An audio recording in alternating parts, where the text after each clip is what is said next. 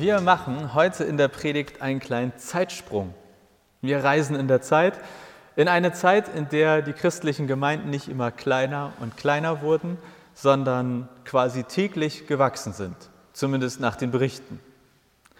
Und am Ende der Predigt landen wir bei einem Vorschlag, wie wir vielleicht auch heute als Gemeinde wieder wachsen werden. Daher, aufpassen lohnt sich, sage ich jetzt mal so. Könnt ihr hinterher beurteilen, ob das gestimmt hat oder nicht. Also, wir springen in der Zeit und zwar in die sogenannte Apostelgeschichte. Apostel, das sind kurz gesagt Leute gewesen, die direkten Kontakt mit Jesus hatten, seine engsten Mitarbeiter, könnte man vielleicht sagen. Und die Apostelgeschichte ist das erste Buch im Neuen Testament nach den Evangelien. Also über Jesus wurde jetzt schon mehr als genug erzählt und jetzt kommt die Apostelgeschichte. Auf Wikipedia steht, ja, ich habe das mal gegoogelt, um zu gucken, was da Schönes über die Apostelgeschichte steht. In der Apostelgeschichte wird die Gründung der Kirche und die Verbreitung des Christentums im römischen Reich behandelt. Also, darum geht es, die Gründung der Kirche und Verbreitung des Christentums im römischen Reich. Und der heutige Predigtext steht in Apostelgeschichte 6, die Verse 1 bis 7. Und gleich in Vers 1 steht da, wie so eine Art Überschrift, in dieser Zeit wuchs die Gemeinde stetig. In dieser Zeit wuchs die Gemeinde stetig. Klingt nach der guten alten Zeit, als alles noch funktionierte. Aber die Gemeinde wuchs zwar stetig und ordentlich, aber dann passiert was. Ich zitiere aus Vers 1. Eines Tages beschwerten sich die Zugezogenen. Sie warfen den Einheimischen vor, ihre Witwen bei der täglichen Speisung zu übergehen. Zitat Ende. Was war da los in der wachsenden Gemeinde? Die Gemeinde wurde immer größer, aber es kam auch, ich sage das mal so, heute würden wir vielleicht sagen, Ausländer dazu. Also die ersten Christen, das waren alles Juden, die hatten einen hebräischen Hintergrund. Und dann wurden auf einmal auch Griechen zu Christen. Und das hat manchmal ein bisschen gekracht, aber war anscheinend nicht immer ganz einfach. Also die Gemeinde wuchs, es kamen sogar Menschen aus fernen Ländern dazu, selbst aus Bergedorf kam man nach Lohbrügge. Und trotzdem war das nicht alles einfach. Und das Problem, was jetzt hier beschrieben wird, das hatte etwas mit der Versorgung von Witwen zu tun, einer sogenannten täglichen Speisung. Worum ging es da? Witwen standen, zumindest soweit wir wissen, im Judentum, also im Judentum wurde sich schon früh versucht, um Witwen zu kümmern. Ganz vereinfacht gesagt, wenn der Mann gestorben war, hatte die Frau keine Existenzgrundlage mehr, niemanden, der sie versorgt hat. Das heißt, Witwen waren wirklich in sehr großer Not. Und aus dieser Tradition heraus, die im Judentum bekannt war, gab es anscheinend auch in den Christen, in den ersten christlichen Gemeinden, sowas wie eine Tafel, eine Lebensmittelausgabe. Und zwar für die Witwen der Gemeinde. Und jetzt kommt das Problem. Anscheinend war es so, dass die griechischen Gemeindemitglieder den hebräischen, also den jüdischen Gemeindemitgliedern vorgeworfen haben, ihr kümmert euch um meine Großmutter nicht genug. Also, meine Großmutter wird hier bei der Lebensmittelausgabe übergangen, nur weil sie nicht von hier kommt. Etwas überspitzt dargestellt. Aber es gab ein Problem quasi mit zwei Gruppen in der Gemeinde und es wurde anscheinend, die eine Gruppe wurde übergangen. Es gab also Stress in dieser wachsenden Gemeinde und es musste eine Lösung her. Und dann kommt Vers 2. Daraufhin beriefen die zwölf, in Klammern Apostel, eine Versammlung aller Jünger ein. Es kommt zur Hauptversammlung. Die zwölf Apostel, quasi die Gemeindeleiter, der Kirchengemeinderat der ersten christlichen Kirche, ruft eine Gemeindeversammlung ein und sagt, so, alle Jünger, jetzt mal hier zusammenkommen. Wir haben ein Problem und das müssen wir lösen. Lustigerweise ist heute ja auch Gemeindeversammlung bei uns, aber das ist Zufall, dass das zusammenpasst. Und wir haben auch kein Problem bei der Lebensmittelausgabe, soweit ich weiß. Auf dieser Gemeindeversammlung in der Apostelgeschichte wird dann das Problem mit den Witwen gelöst. Und darauf möchte ich mich heute so ein bisschen konzentrieren in der Predigt. Ich finde das nämlich super spannend auch für uns heute. Und ich glaube, dass wir da ganz viel mitnehmen können für uns als Gemeinde heute oder für uns als Kirche heute. Ich lese die restlichen Verse einmal am Stück vor. Eins und zwei hatten wir schon, das war das Problem mit den Witwen und die äh, Apostel, die sagen, wir machen jetzt hier eine Gemeindevollversammlung. Und jetzt kommen die restlichen Verse. Zitat der Apostel. So geht das nicht. Wir können doch nicht die Verkündigung vernachlässigen, um selbst an den Tischen das Essen auszuteilen. Brüder, wählt aus eurer Mitte sieben Männer aus. Sie sollen einen guten Ruf haben und vom Geist Gottes und von Weisheit erfüllt sein. Ihnen werden wir diese Aufgabe übertragen. Wir dagegen werden uns ganz dem Gebet und der Verkündigung widmen. Der Vorschlag fand die Zustimmung der Versammlung. Sie wählten Stephanus, einen Mann mit festem Glauben und erfüllt vom Heiligen Geist. Außerdem Philippus, Prochorus, Nikanor, Timon, Parmenas und Nikolaus aus Antiochia, der früher zum jüdischen Glauben übergetreten war. Diese sieben ließ man vor die Apostel treten. Die beteten für sie und legten ihnen die Hände auf. Das Wort Gottes breitete sich weiter aus und die Gemeinde in Jerusalem wuchs immer weiter. Sogar von den Priestern nahmen viele den Glauben an.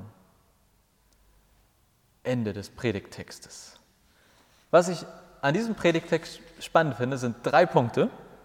Und dann gibt es noch einen letzten und vierten, der ein bisschen mehr was mit uns zu tun hat. Oder wie wir als Gemeinde wieder mehr wachsen statt schrumpfen können. Der erste Punkt. Das richtige Verhältnis von Verkündigung und Diakonie. Mit Verkündigung meine ich das Reden von und über Jesus. Mit Diakonie meine ich das sich kümmern um Hilfsbedürftige. Das Wort Diakonie, das wir heute ja auch in der evangelischen Kirche viel nutzen, geht tatsächlich auf diese Geschichte zurück. Die Leute, die da eingesetzt wurden, die hat man dann rückwirkend Diakone genannt. Die Apostel, die scheinen ja auf dieser Gemeindevollversammlung damals gesagt zu haben, wir dürfen auf keinen Fall die Verkündigung vernachlässigen, also das Reden von und über Jesus. Aber die Diakonie, die Hilfe für Bedürftige, die wollen wir auch nicht vernachlässigen. Also was machen wir? Wir spielen es nicht gegeneinander aus, wir sagen nicht entweder oder, sondern wir beauftragen sieben neue aus der Gemeinde, sich um die Hilfsbedürftigen zu kümmern. Und wir Apostel, wir bleiben dabei, wir verkündigen, wir predigen, wir reden von und über Jesus. Das heißt für mich, von Anfang an gehörte zu christlichen Gemeinden beides dazu. Wir reden von Jesus, wir kümmern uns um Hilfsbedürftige. Und ich glaube, wir haben da bei uns heute in der Kirche, also nicht bei uns in der Gemeinde, sondern allgemein bei uns in Kirche einen Missstand, und zwar gleich mehrfach. Zum einen ist mein Gefühl, dass wir heute die Verkündigung gegenüber der Diakonie schleifen lassen. Kirche ist in den Augen vieler und auch in den Augen vieler Kirchenleute eher eine Institution, die sich um jede Form der Hilfsbedürftigkeit kümmert oder zumindest kümmern sollte. Aber sie ist in immer weniger Augen eine Institution, in der es vor allem darum geht, von Jesus zu erzählen oder über Jesus zu reden. Wir haben einen riesigen Apparat, nennt sich bei uns Diakonie, in der katholischen Kirche Caritas. Die machen super Arbeit, die machen super wichtige Arbeit. Und ich finde es großartig, dass wir diese Arbeit haben. Aber ich glaube, dass heute auch wieder der Satz der Apostel gilt. So geht das nicht. Wir können doch nicht die Verkündigung vernachlässigen. Denn genau das tun wir vielfach in Kirche. Wir vernachlässigen das Reden von und über Jesus. Also ich sage nicht, dass wir als Kirche nicht für Hilfsbedürftige da sein sollten. Ich sage nur, ich verstehe diesen Predigtext als Motivation, sich mal wieder das Verhältnis anzuschauen. Stimmt das Verhältnis zwischen Verkündigung und Diakonie? Und in Zeiten, in denen wir weniger Mitglieder haben, weniger Geld zur Verfügung haben, da wird es jedes Jahr neu ja wieder eine Frage, was machen wir mit den Ressourcen, die wir noch haben? Wo setzen wir unsere Schwerpunkte, unsere Prioritäten? So geht das nicht. Wir können doch nicht die Verkündigung vernachlässigen. Das ist jetzt meine These, darüber können wir uns herrlich streiten, wenn ihr wollt, aber ich bin überzeugt davon, dass das stimmt. Wir müssen wieder mehr verkündigen, mehr von Jesus erzählen, damit das Verhältnis zwischen Verkündigung und Diakonie wieder stimmt. Zweitens, keine Diakonie ohne Glauben. Seit ein paar Jahren muss man nicht mehr zwingend Mitglied in der Kirche sein, wenn man in der Diakonie arbeiten möchte. Das hängt auch vom Arbeitsbereich ab und gilt nicht pauschal. Aber es ist für mich Ausdruck eines ziemlich großen Problems. Denn unsere kirchliche Arbeit für Hilfsbedürftige ist so professionalisiert, dass man nicht mal mehr was mit der Kirche zu tun haben muss, um in dieser kirchlichen Arbeit für Bedürftige arbeiten zu können. Also ja, gute Arbeit, professionelle Arbeit, aber ich glaube, sie kommt immer mehr ohne Glauben aus. Das ist nicht per se schlimm, deshalb ist das Angebot nicht schlechter.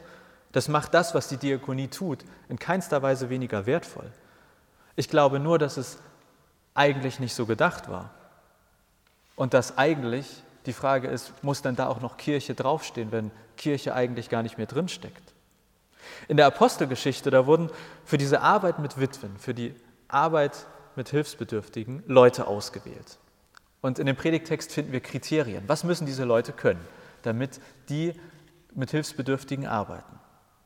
Dann steht da, sie sollen einen guten Ruf haben, vom Geist Gottes und von Weisheit erfüllt sein. Lassen wir den guten Ruf und die Weisheit mal beiseite, aber Geist Gottes. Natürlich kann man das nicht an der Kirchenmitgliedschaft messen, ob ich glaube oder nicht. Ich kann herrlich viel mit der Kirche zu tun haben und auch mit Gott ohne Mitglied zu sein. Und trotzdem ist das ja erstmal ein Ausdruck, wie nah oder wie fern fühle ich mich zu diesem Verein, zu diesem Gott. Ich würde sagen, es ist mindestens ein Anzeichen. Die Diakonie der Apostelgeschichte war eine Hilfe für Hilfsbedürftige aus dem christlichen Glauben heraus. Und Diakonie heute ist häufig eher eine Hilfe für Bedürftige aus den sogenannten christlichen Werten heraus. Das ist nicht verkehrt, das ist super Arbeit aber viele andere Träger könnten exakt die gleiche Arbeit mit exakt den gleichen Werten tun. Wenn unsere kirchliche Hilfe für Bedürftige einen eigenen Stellenwert haben soll, dann braucht sie auch ein klares christliches Profil. Deswegen meine zweite These für heute, keine Diakonie ohne Glauben. Drittens, Diakonie gehört in die Gemeinde. Damit meine ich, zumindest hier in der Apostelgeschichte geschieht beides in der Gemeinde. Und zwar vor Ort. Verkündigung und Diakonie. Fakt heute ist, dass die Hilfe für Bedürftige fast überall professionalisiert und irgendwo nach oben entschwunden ist. Sie ist aus der Ortsgemeinde herausgenommen. Es ist zu einer Trennung von Verkündigung und Diakonie gekommen. Und ich glaube, dass das schlechte Folgen für uns als Kirche hatte und hat. Am Ende unseres heutigen Predigtextes, da heißt es, dass das Wort Gottes sich ausgebreitet hat und die Gemeinde in Jerusalem wuchs immer weiter. Da steht nicht warum. Aber ich glaube, ein Grund ist, dass Verkündigung und Diakonie nicht, also Verkündigung nicht vernachlässigt wurde. Der andere Grund ist, dass die Diakonie auch dort war, wo von Jesus erzählt wurde. Es gab nicht den einen Ort, wo irgendjemand was von Jesus erzählt und den anderen Ort, wo irgendwie geholfen wurde. Es gab einen Ort, wo verkündigt wurde und geholfen wurde. Und das macht die Sache sehr glaubwürdig. Das macht das, was dort über Jesus erzählt wird, um einiges glaubwürdiger, wenn den Worten auch Taten folgen. Und heute? Ich will der Diakonie wirklich nicht zu nahe treten, aber meine Erfahrung ist, meistens ist da nicht mehr viel mit Verkündigung. Und ich meine damit Reden von Jesus. Ich will auch den Gemeinden nicht zu nahe treten. Aber meine Erfahrung ist, der absolute Großteil unserer diakonischen Angebote findet nicht vor Ort in einer Gemeinde statt. Und ich glaube, das ist ein Grund, warum wir heute als Gemeinde eher schrumpfen als wachsen. Und damit sind wir beim letzten und vierten Punkt. Wie wir als Gemeinde wieder wachsen werden. Ich glaube, dass der heutige Predigtext jeden von uns, zumindest mich in der Vorbereitung, aber vielleicht ja auch euch heute nach der Predigt, ein wenig herausfordern oder motivieren kann. Dass sich aus diesem Text ziemlich praktische Folgen ergeben können. Und damit meine ich, lasst uns die Verkündigung, das Reden von Jesus nicht vernachlässigen, unter keinen Umständen. Und nein, damit meine ich jetzt nicht mein Predigen hier. Ich meine all das, was wir im Alltag tun. Ich meine das Verkündigen im Alltag, im Gespräch mit Freunden, auf der Arbeit, mit dem Partner, der Familie, der Großteil der christlichen Verkündigung findet nicht Sonntagmorgens um 10 statt. Vielleicht ist der heutige Predigtext für dich ja eine kleine Motivation, mal wieder oder ein wenig mehr als sonst von deinem Glauben zu erzählen. Aber so wie das Reden von und über Jesus nicht zu kurz kommen soll, so soll auch unsere Hilfe für Bedürftige nicht zu kurz kommen, nicht vergessen werden. Ganz im Gegenteil, Es soll beides im richtigen Verhältnis vorhanden sein. Vielleicht ist das heute ja für dich, für uns, wer auch immer das noch so hinterher hört, ein Anstoß, auch das, was wir als Hilfe für Bedürftige anbieten, einmal zu hinterfragen. Kommt hier auch noch christlicher Glaube drin vor? Ist das Diakonie ohne Glauben geworden? Und wenn ja, wie können wir den Glauben hier wieder pflanzen, ihn langsam wachsen lassen? Als ich hier vor oha, anderthalb Jahren angefangen habe, äh, also auf meiner, meiner allerersten Predigt, habe ich sowas Ähnliches gesagt wie das, was ich jetzt schon äh, wieder sage. Aber ich träume davon immer noch. Ich träume von einer Auferstehungskirche hier am Kurt-Adams-Platz, in der beides gleichermaßen vorkommt. Wir reden hier von und über Jesus und wir helfen den Bedürftigen um uns herum. Und das macht die christliche Botschaft authentisch, das macht sie glaubwürdig, das macht sie bedeutsam, das erfüllt uns als Gemeinde, das schenkt uns Sinn und den um uns herum ist es auch eine sinnvolle Sache. Wir reden und wir handeln. Ja, in der Auferstehungskirche am Kurt-Adams-Platz gibt es Jesus und Lebenshilfe. Wir sind ein Cup der guten Hoffnung. Und wir verbreiten diese Hoffnung in Wort und Tat, ohne das eine oder andere zu vernachlässigen. Und jetzt wird es noch praktischer, denn die Frage ist doch, wie bekommen wir das hin? Also, falls wir da einigermaßen irgendwie einer Meinung sind. Zumindest ist das also meine Frage, wie bekommen wir das hin? Verkündigung und Lebenshilfe an einem Ort. Wir hätten ja dieses Jahr 50 Jahre Auferstehungskirche gefeiert. Ich kenne jetzt nicht alle 50 Jahre davon, aber zumindest so auf die letzten zehn Jahre kann ich ein wenig zurückblicken. Und ich glaube, dass hier schon ganz viel auch vorhanden ist von dem, was ich gerade mir gewünscht habe. Dass hier aus Tradition heraus schon ganz viel von dem getan wird. Ja, ich musste an den Jugendtreff denken, den gibt es ja also mindestens seit 30 Jahren, ich weiß nicht wie lange. Aber ein offener Jugendtreff, ein diakonisches Angebot hier bei uns in der Gemeinde. Ich musste an die kleine Gruppe von Ehrenamtlichen denken, mit denen wir schon seit ein paar Monaten inzwischen darüber nachdenken, kann man hier Wohnraum für Obdachlose hinbekommen. Wir haben eine gar nicht so kleine Gruppe von Ehrenamtlichen, die seit Anfang Corona den, eigentlich darauf warten, dass sie endlich mit einer Lebensmittelausgabe hier loslegen dürfen. Also wir haben hier diakonische Angebote aus Tradition und auch in den Startlöchern neu. Was ich damit sagen will, ich glaube, dass wir hier schon auf einem guten diakonischen Weg sind und diesen jetzt eigentlich nur konsequent weitergehen müssen. Aber dabei eben zwei Dinge im Auge behalten. Wir achten auf das richtige Verhältnis von Verkündigung und Diakonie und wir achten darauf, dass unsere Hilfe für Bedürftige aus unserem christlichen Glauben heraus geschieht. Und dann sind wir eine Gemeinde mit zwei Aufgaben. Wir reden von und über Jesus, wir bieten Hilfe für Bedürftige und diese Hilfe für Bedürftige zeichnet sich dadurch aus, dass sie hier vor Ort stattfindet und dass die Diakone und Diakoninnen aus ihrem christlichen Glauben heraus ihre Arbeit tun. Und nein, es gibt keine Königskonzepte, was wir tun können, damit wir als Gemeinde wieder wachsen. Auch das hier wird nicht das Königskonzept sein, aber ich glaube, dass es ein gutes und ein funktionierendes Konzept ist. Und zwar seit 2000 Jahren. Wir reden von Jesus, weil sonst niemand außer uns das tut.